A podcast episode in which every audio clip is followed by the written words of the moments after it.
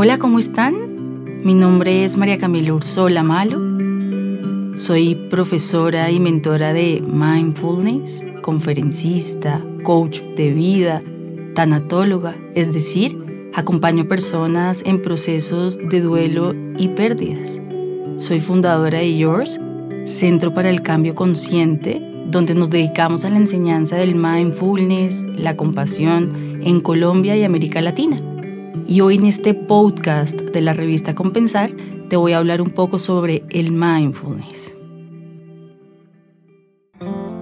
Existen varias definiciones sobre mindfulness, sin embargo hoy te quiero compartir tres, las cuales me han parecido supremamente valiosas porque las he podido experimentar a través de mi propia práctica personal.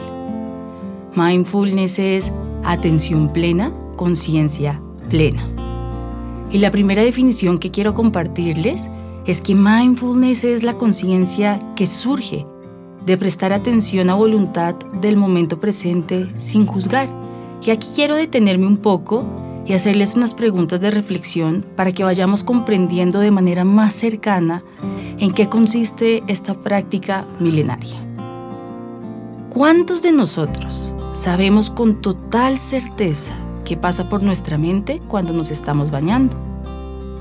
¿Cuántos de nosotros sabemos qué sentimos cuando nos estamos tomando un vaso de agua o un delicioso café? ¿Y cuántos de nosotros sabemos cuál es el primer pensamiento que aparece en nuestra mente cuando abrimos los ojos y cuál es el último que aparece cuando cerramos nuestros ojos, es decir, antes de dormir? Si se dan cuenta, son preguntas que quizás no tengamos la respuesta, debido a que realizamos estas actividades de manera automática, lo que hace que no tengamos conciencia de las mismas. Es por esto la importancia de empezar a entrenar nuestra mente a que esté presente con las actividades que hacemos diariamente. La segunda definición que quiero compartirles es que mindfulness es saber lo que estamos experimentando mientras lo estamos experimentando.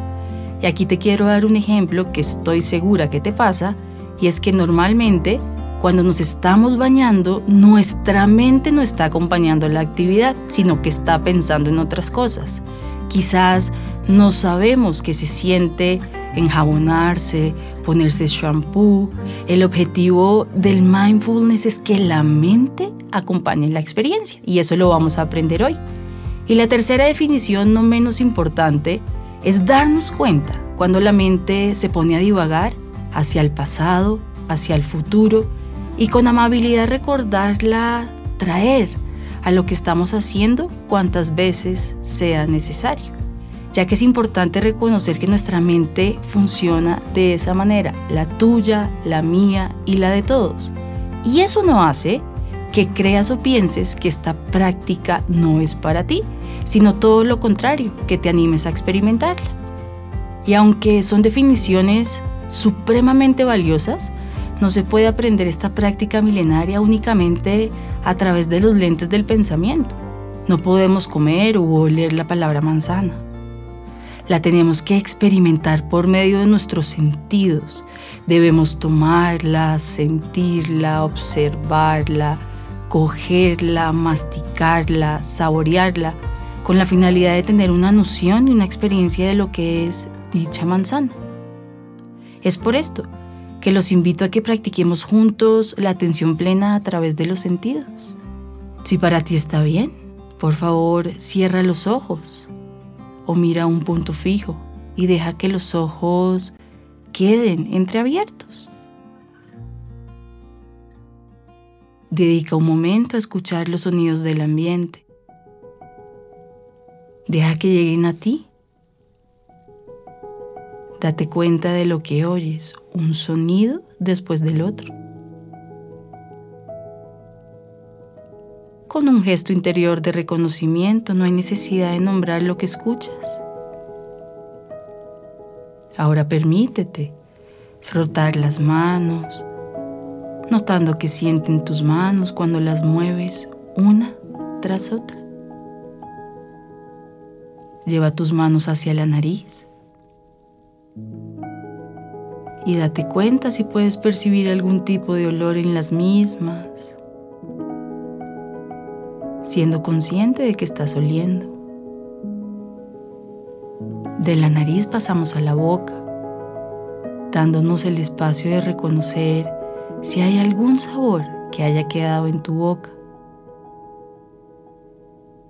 Tal vez de la última comida, café o lavada de dientes. Finalmente, permítete abrir los ojos y darte el permiso de mirar suavemente todo lo que te rodea. De nuevo date cuenta de lo que ves. Y todos juntos vamos a tomar tres respiraciones profundas, inhalando por la nariz, exhalando por la boca.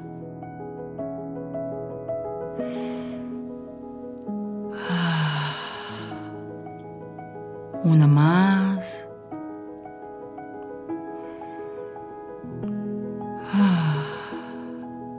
Una última muy profundo, inhalando por la nariz, exhalando por la boca.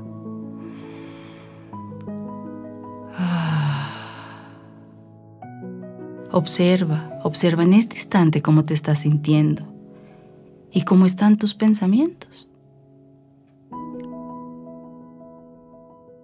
Esta práctica de los sentidos a mí me encanta.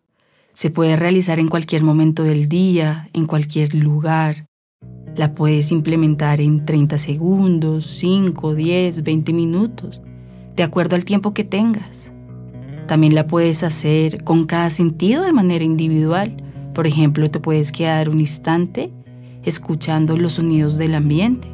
O si estás comiendo, puedes ser consciente de los sabores y de la textura de la comida. Solo es cuestión de que quieras hacerlo. Ahora también quiero contarte algunos beneficios. De acuerdo con algunas investigaciones se ha encontrado que este tipo de prácticas nos ayudan a aumentar la atención, reducir el estrés y la ansiedad, disminuir la reactividad emocional, tratarnos y tratar de mejor manera a los demás, aumentar la claridad mental, entre otros. Teniendo en cuenta que ya sabemos que mindfulness es la conciencia que surge de prestar atención a voluntad del momento presente sin juzgar, también es importante comprender que no es mindfulness, debido a que la falta de información muchas veces hace que nos alejemos de esta práctica milenaria.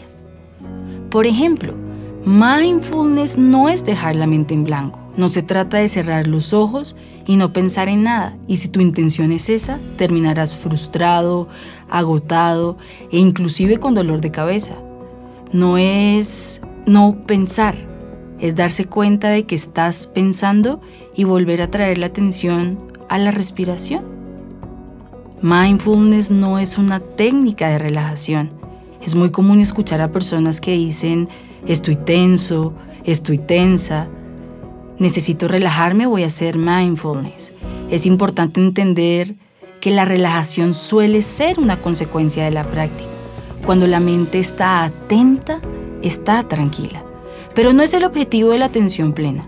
Es muy valioso aclarar este punto, ya que el día que hagas esta práctica de mindfulness y no te relajes, vas a pensar que no te sirve. Mindfulness no es una religión. Algunas personas piensan que para poder practicar la atención plena necesitan volverse budistas o hinduistas. Entrenar la mente para estar más atenta no requiere de ninguna religión. En diferentes entrenamientos alrededor del mundo basados en mindfulness y meditación, me he encontrado con personas de todas las religiones, incluso ateos y agnósticos. De hecho, me ha llamado mucho la curiosidad porque algunas personas han compartido desde su experiencia que meditar los ha ayudado a ser mejores cristianos, católicos, etc. Y eso está bastante bien. Y por supuesto quiero contarte que desde mi experiencia personal, el mindfulness me ha ayudado a cuidar mi cuerpo y mi mente He aprendido lo valioso que es darse la oportunidad de ser amigo de uno mismo, tanto en momentos desafiantes como momentos gozosos, lo que me ha llevado a querer aprender de la vida constantemente, a descubrir y entender que si hay tiempo para detenerse, para comprender, para respirar, para dejar ir y continuar sin prisa, La práctica continua de la atención plena me ha hecho ser una persona más consciente de mis pensamientos, de mis emociones, de las acciones que realizo día a día. Me ha ayudado a ser una mujer menos crítica, dura, fuerte conmigo misma. Y aunque todavía me falta mucho por aprender y crecer, soy una persona más tranquila, más plena que hace 10 años. Es por esta razón que los invito a que se den la oportunidad de explorar otros matices de la vida, a que busquen un espacio para ustedes, se conozcan, a que pidan ayuda cuando la necesiten y por supuesto a que practiquen e indaguen mucho más sobre qué es mindfulness.